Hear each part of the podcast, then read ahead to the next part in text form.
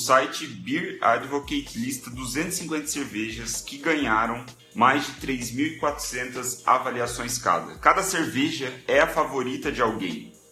É possível que exista milhares de cervejas nos Estados Unidos que sejam as favoritas de alguém. Como podem ser?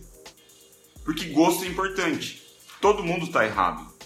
Quando um profissional de marketing chega e diz isso é melhor, ele está errado. Na verdade, ele quer dizer isso é melhor para alguém e pode ser melhor para você. Bom dia, pessoal. Salve, salve nessa manhã maravilhosa de sábado, né? momento ideal para sentir aquela ressaquinha, né? Falando em cerveja.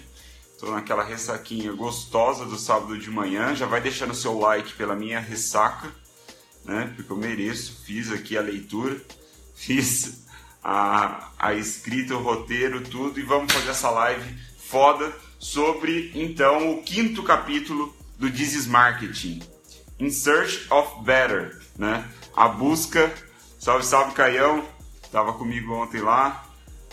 Vamos é, falar sobre o sexto capítulo do This is Marketing, é, onde o Cés fala sobre essa mania da gente se comunicar, da gente falar que somos os melhores, né? É, é, é um, um, meio fácil de expressar é, o seu serviço, o seu produto, você falar que é o melhor, certo? Então ele, ele trata esse capítulo é, dessa maneira, né? Ele fala sobre isso. É interessante, eu gostei do capítulo. É um capítulo longo, talvez seja longo porque eu estou de ressaca, né? É, talvez seja esse o, o, a minha percepção. Ele é um pouco longo, eu achei até redundante algumas coisas. Ele vai falando muito, é, vai dando voltas, vai citando exemplos e coisas do tipo, e ele poderia ser mais direto ao ponto, que é o que eu vou tentar fazer nessa manhã de ressaca beleza? Então, as três big ideas, ou melhor, tema, né? Primeiro, posicionamento. Esse é o, o, o, tema da, da nossa live de hoje, é posicionamento, quando ele fala sobre essa busca pelo melhor, né? A forma de você se expressar falando que é o melhor. É tudo sobre posicionamento. Então, o que, que você pode esperar dessa live aí no, para os próximos minutos?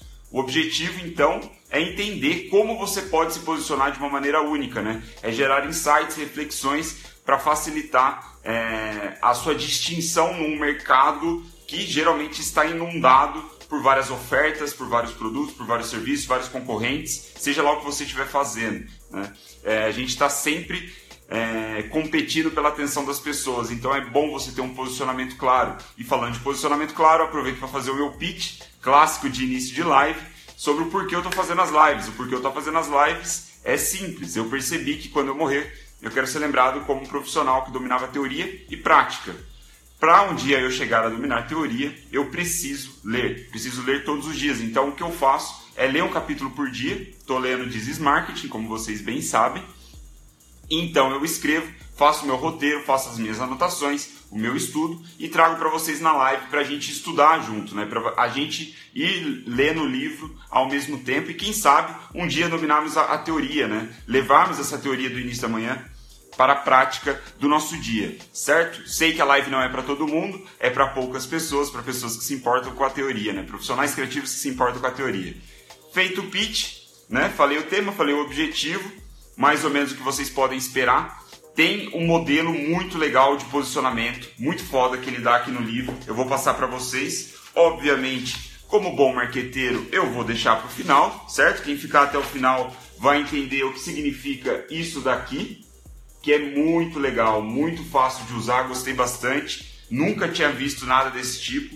Me gerou assim insights fantásticos, inclusive é, sobre proposta única de vendas, né? Que ele até critica um pouco, mas esses eixos ele é mais direto ao ponto, mais fácil de você fazer, certo? Então, o que você pode esperar posicionamento, vou te dar um modelo chupetinha, tipo da live de ontem, onde dei aquelas lacunas para você preencher, né? Algumas pessoas me mandaram por inbox, eu até tenho algumas respostas aí que eu fiquei sem ver nesse meio tempo, nesse meio tempo. Preciso ver se alguém mais mandou, mas muito legal a participação de vocês. Esse engajamento vale ouro, é combustível mesmo, é o que faz eu continuar fazendo as lives. Então, as três big ideas pra gente ir direto ao ponto, não ficar falando, falando, falando e não falar nada, né? Três big ideas. Primeira, não somos nós quem decide o que é o melhor.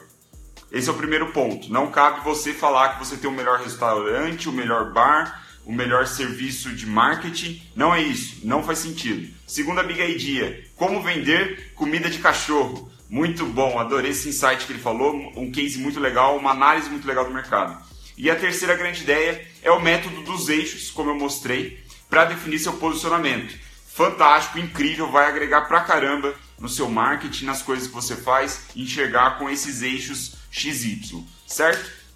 Então, indo já para a primeira big idea, não somos nós quem decide o que é o melhor, né? Como eu falei, como eu já citei aqui na introdução, é um erro comum, muito, muito, muito comum a, a, as pessoas se posicionarem, se comunicarem como o melhor, certo?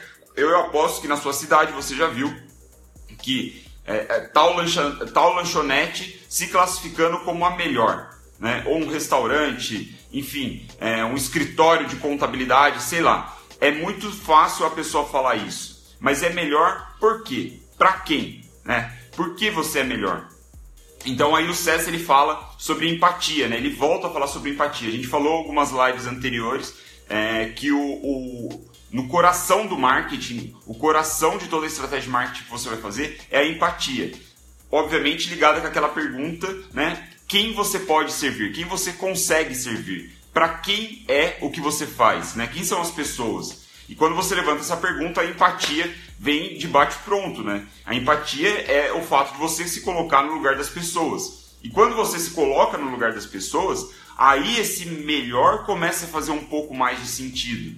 Né? Mas da citação que eu abri, né, quem está entrando agora não viu, é, é, eu, eu falei isso, é, olha depois, né, vai ficar gravado.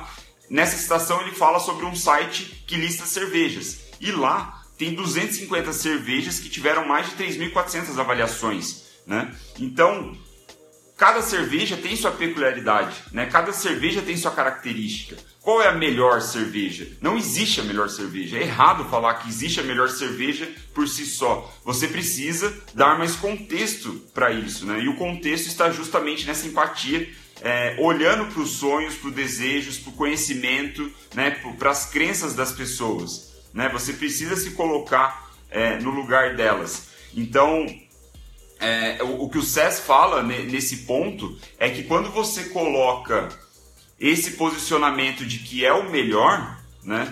Que o seu serviço, seja lá o que você está vendendo, é o melhor, é como se você estivesse empurrando a decisão para a pessoa. Falar assim, ó, já decidi por você, eu sou o melhor, toma aqui. Não é bem assim. Ele fala que faz muito mais sentido você dançar com as pessoas, né? No sentido assim de você estar junto com elas, se colocar no mesmo barco que elas é, olhar para os desejos, para os sonhos, para as coisas que elas fazem e então perceber o como você pode criar o melhor, né? Vem tudo da empatia. Então falei da cerveja, mas é, faz, faz, é, serve para tudo, né? Ele até fala do ketchup, né? Qual é o melhor ketchup? Para mim, é, eu posso estar me importando muito mais com, sei lá, o sabor, a textura, vamos dizer assim, do, dos ingredientes, a textura do ketchup. Você pode estar muito mais preocupado com a qualidade dos ingredientes. Então, por essa percepção diferente que nós dois teríamos, a gente consegue definir o ketchup melhor de uma maneira diferente, né? A gente define o melhor ketchup de uma maneira diferente. Tá foda raciocinar com essa ressaca, viu? Já deixa o like aí pela ressaca. Quem entrou agora, eu tô numa ressaca inacreditável nesse sábado de manhã e eu preciso dos likes para me manter acordado. Então, a ideia é que o, cada um vai avaliar de uma forma diferente, né? Cada um tem um, um conhecimento, uma percepção da realidade diferente e por isso o melhor sempre vai estar suscetível a essa mudança. E, é, e aí o, o, que o SES coloca para concluir então essa ideia, essa big idea, é que cada um quer sentir alguma coisa, né? Cada pessoa, por esse background, por essas diferenças, quer sentir alguma coisa, então cada um vai ter uma avaliação diferente do, do produto aí, do que você está vendendo. Certo? Então indo já para a segunda big idea, para eu conseguir sobreviver até o final da live, como vender comida de cachorro. Isso é muito legal, foi aí é, claro que o eixo também, a, a, o eixo XY que vocês vão ver é um, um, exercício, um método muito da hora, mas isso daqui foi para mim também a grande sacada do. Foi muito legal ter lido isso, na verdade. Cadê? Aqui. Ele fala, né, como vender comida de cachorro. E ele, é, essa percepção mata já toda a ideia do capítulo, vocês vão pegar e de vez. Que é o seguinte, ele fala que nos Estados Unidos em 2017 foram vendidos 24 bilhões de dólares em comida de cachorro, né? Esse é o tamanho da indústria. Essa, isso que movimentou a indústria, 24 bilhões de dólares. Né? Tem várias opções de comida de cachorro, vários tipos diferentes, né? De, de textura, de cor, sei lá, de, de sabor, né? E ele fala que é, esse mercado ele evoluiu muito nos últimos anos, recebeu muita inovação, muito produto diferente a ponto de ter comida vegana, comida sem glúten, né? Comida, sei lá, natural, né? Tipo, de repente não é processada, alguma coisa do tipo. Enfim, vários tipos de comida diferente. E aí é o que a provocação que ele levanta é a seguinte, né? A gente não sabe de fato se a comida está melhorando, certo? A gente não tem como saber isso. Embora o mercado esteja crescendo, embora esteja vendendo mais comida, não tem como a gente saber, porque nós não somos cachorros. Nós não comemos essa comida, né?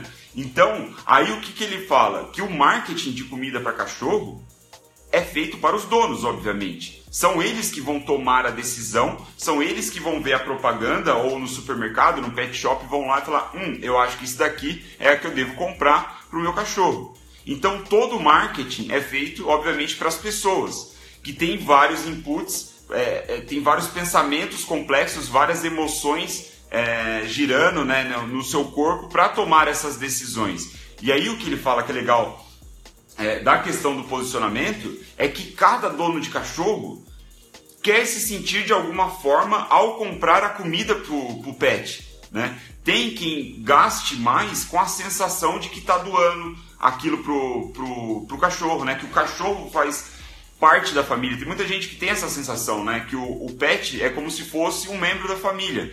Então, são pessoas que possivelmente gastam mais numa ração mais cara, né, premium, que se posiciona como uma ração premium com ingredientes especializados, de repente a embalagem é mais é, chamativa, vamos dizer assim. E tem outros donos de cachorro que compram básico, né? Vem o cachorro ali como um bicho que pode comer qualquer coisa, né? Vamos dizer assim. E ele vai no, na mais barata. Então o que é legal né, nesse, é, nesse ponto que ele coloca é que o, existe uma desconexão entre o que nós acreditamos ser o melhor desempenho de um produto ou serviço como ele aparenta ser, sabe? Como ele vai causar a, o sentimento nas pessoas. E isso fica muito claro quando a gente analisa a comida de cachorro, né? Porque o desempenho da comida, se ela é mais nutriente, mais saborosa, mais gostosa, dá mais vontade de comer, é totalmente desconectado do, da, do marketing, né? Da parada. Porque o marketing é feito para os donos, que eles vão sentir o, o, eles que vão sentir alguma coisa após a compra e não o cachorro. O cachorro vai simplesmente comer e a gente nunca vai saber se está melhorando o gosto da comida ou não. Então eu gostei bastante dessa, é, dessa ideia. Ele fala né, sobre extremos, sobre você se posicionar com extremos nesse sentido. E aí, nesse caso, é o que a gente entra para o método do eixo para definir seu posicionamento XY, né? Ou melhor, o método de eixos XY para definir o seu posicionamento. Tá difícil, tá difícil. Vamos lá, a gente vai conseguir. E aí o que é legal é que ele propõe o seguinte: o método que ele propõe. Ele fala para você desenhar esses dois eixos, x e y, certo? E ele diz que nesse no eixo x você vai colocar uma característica, um recurso, um recurso, é algo que o seu público-alvo se importa. Caralho, minha tela tá ficando esquisita algo que o, o seu público-alvo se importa no X e algo que o seu público-alvo se importa no Y, né? Aquelas pessoas que você quer servir, beleza? Quando você faz isso, você vai ter praticamente um mapa do, do, das opções de mercado. Você vai ter. É, Para ilustrar melhor, ficar mais fácil de entender, eu vou trazer até o exemplo já que ele coloca. no XY aqui do exemplo dele, ele coloca segurança e velocidade de entrega. Por quê? Porque ele está falando sobre a, a, um exemplo, uma possibilidade de você querer fazer uma entrega de diamante. Né? Você vai entregar diamante na sua cidade ou para outra cidade. Então você tem no eixo Y que ele coloca segurança, certo? Pra, como você quer fazer entregas, alguém precisa entregar para você, envolve segurança. É pertinente segurança. As pessoas procuram segurança quando elas estão procurando entregar alguma coisa, certo? E no eixo X está a velocidade da entrega. Outra coisa muito pertinente, certo? X e Y.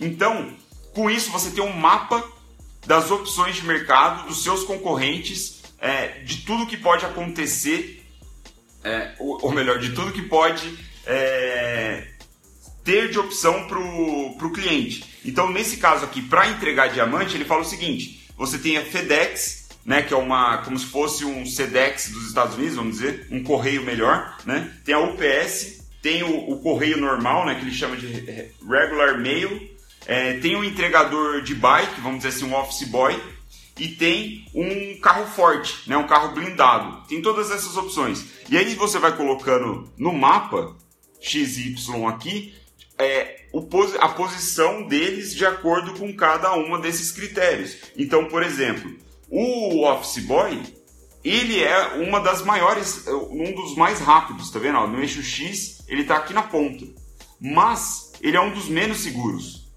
Então ele fica aqui, nessa posição do eixo. É, eu sei que vocês estão vendo né, com a imagem espelhada, vai ser um pouco difícil, mas vamos lá, né? É, aí ele tem, por exemplo, é, o FedEx ou o carro forte, o carro blindado, que é um dos também um dos mais rápidos, né, aqui no eixo X, um dos mais rápidos está para cá, mas também são um dos mais seguros.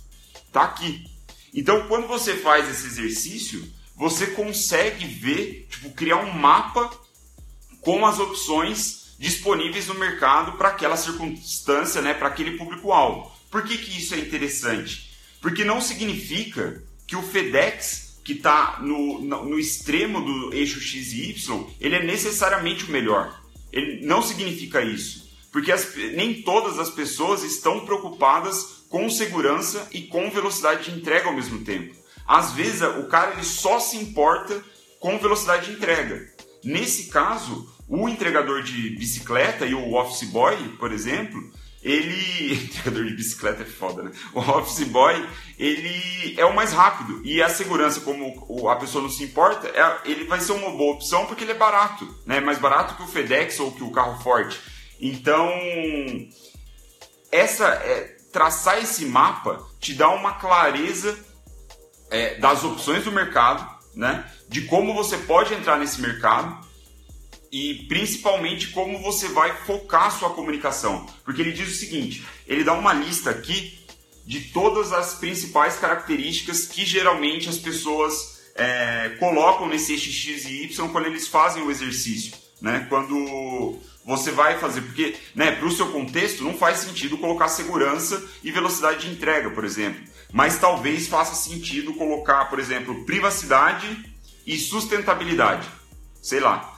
E aí, é, que aqui tá nessa lista, né? Que ele me dá, que ele dá aqui do lado. É muito legal. Depois eu vou tirar uma foto e colocar no, nos stories para vocês verem com todos os exemplos que ele dá. Não vou citar todos, mas tem segurança, distribuição, enfim, ingredientes. Isso vai variar de mercado para mercado, né? De circunstância para circunstância. Então ele está dando só algumas sugestões, mas ele pode ir. É... Você pode ir além, você pode personalizar isso de acordo com o seu contexto. E aí o que ele fala é que é, ele fala, por exemplo, tipo, ele deu o exemplo né, de transportar um diamante, mas ele também cita aqui é, é, aqueles chips de batata, né, Ruffles, tipo Pringles, Lay's, coisas desse tipo. Ele fala que poderia ser a mesma coisa, só que você vai colocar outras coisas no eixo, como eu acabei de falar. Né? Por exemplo, se é saudável, se é orgânico, enfim. Deixa eu ver aqui se eu tinha anotado mais alguma coisa. Ah, um exemplo muito legal, já para finalizar, é, que dá para ser usado né, nesse contexto do, do, dos eixos Y, é o que ele fala sobre um professor de música local. Né? Um professor aí de uma cidadezinha de interior, por exemplo, professor de música, professor de violão, sei lá, qualquer coisa desse tipo. Ele fala que uma coisa é o cara se posicionar, tipo, fazer os anúncios dele ou espalhar a mensagem dele falando assim: eu sou local, eu sou da cidade. Né? Por exemplo, aqui eu moro em São José dos Campos, é o cara falar: eu sou de São José dos Campos. Isso não é um posicionamento bom, porque foda-se, todos os professores daqui provavelmente são de São José dos Campos, né? Não, tem, não cria diferenciação, não faz. É, não chama atenção, né? É chato. É aquela ideia da live anterior, você tá, acaba sendo morno. Né? Ele ainda fala é, que esse cara ele ainda pode falar, além dele ser local, ele pode falar que eu sou muito bom em ensinar e eu não grito com a sua criança. Tipo, é o mínimo que você espera, espera do, de um professor, que ele seja bom em ensinar e que ele não grite com, com o aluno, né? Então, tipo, isso não gera diferenciação. Então, o que geraria diferenciação, né? O que, que o, o, o, o SES é, sugere? Que esse professor de música falasse o seguinte, olha, eu sou muito sério com o meu trabalho, eu tenho uma linha séria, dura, eu trabalho com rigor, né, com disciplina. E, além disso, os meus alunos vencem competições de música. Então, esses são, esse é o eixo X e Y do cara, né? Esses atributos, a disciplina e a competição, são é, é o eixo X e Y, né? Ele está no extremo desse X e Y. E o SES fala mais uma vez pela busca do extremo, né? Você precisa se colocar no extremo para fazer essa diferenciação. É, e aí ele fala que, tipo, esse cara, quando ele se posiciona, esse professor de música, quando ele se posiciona falando que ele é disciplinado, ele é rigoroso com o que ele está ensinando e os alunos dele vencem competições de, de, música, não significa que ele é o melhor. Né? Ele, ele pode ser o melhor para quem se importa com esse tipo de coisa. E ele até fala que, que ele, pessoalmente, não gostaria de ter aulas com um professor desse. Ele gostaria de ter aulas com um professor que não gosta de competição é um cara que está muito mais na experiência, né, no, no, desenvolvimento humano, na conexão com a música, algo muito mais poético, vamos dizer, do que esse cara disciplinado que está atrás de competição, quer ser é, um, um, músico aí de repente buscando a perfeição, alguma coisa assim. Então o SES mesmo fala que é, ele não seria um cliente desse cara e que não tem problema nenhum com isso, tem pessoas que gostam. Então o exercício do, do X e Y, aí, do, do eixo, você colocar esse eixo, fazer esse mapa, é muito legal, porque assim você delimita é, um lugar no, nesse mapa que é seu, sabe? Que é um ponto que só você tem. E ele fala que é, é muito legal você explorar o, os eixos que nunca foram explorados, né? Combinar eixos que nunca foram combinados. De novo, eu dei o exemplo da segurança e velocidade de entrega. Esses são eixos muito, muito comuns no, no mercado de entregas, né? Para quem presta serviços de entrega. São muito comuns. Então, o que ele sugere é que você deve brincar com esses eixos que não são populares. Né? É claro que eles precisam ser pertinentes, precisam ser relevantes para quem está para quem está no mercado. Mas você, o, você vai chamar atenção quando você combinar eixos que não são óbvios, né? E aí, para finalizar, então, para eu conseguir é, sobreviver à live, mesmo com essa ressaca de sábado de manhã, né? Agradeço os likes, muito obrigado pelos likes, me manteve acordado. Para finalizar, aquela citação, né, de fim de de fim de live que vai ser o seguinte, abre aspas, as pessoas estão esperando por você, elas só não sabem ainda. Elas estão esperando pela borda no mapa que você vai demarcar. Aquelas que, ela, aquelas que elas podem imaginar, mas não preveem acontecendo. Elas estão esperando a conexão que você vai oferecer, a habilidade de ver e ser visto. E elas estão esperando pela tensão da possibilidade, a habilidade de fazer as coisas melhores certo? Então é isso. Consegui, graças a Deus, sobreviver a essa live. Eu espero que tenha sido útil nesse sábado de manhã, nesse sábado preguiçoso para alguns, nem tantos para vocês que assistiram a, live. Valeu pela atenção, galera. Valeu demais pelo feedback. Se tiver fazendo sentido as lives, é, eu gosto de fazer né, o meu right hook aqui, o meu pedido para vocês compartilharem com seus amigos aí, com alguém que você conheça que também se importa com teoria, também quer melhorar a prática com o desenvolvimento teórico. Foi um puta desafio para mim fazer essa live hoje. Eu espero que tenha feito sentido. Eu vou deixar é, algumas. fazer alguns stories sobre esse método é, de eixos, que é muito legal. E talvez eu não tenha sido muito claro pela circunstância, né? Mas faz parte.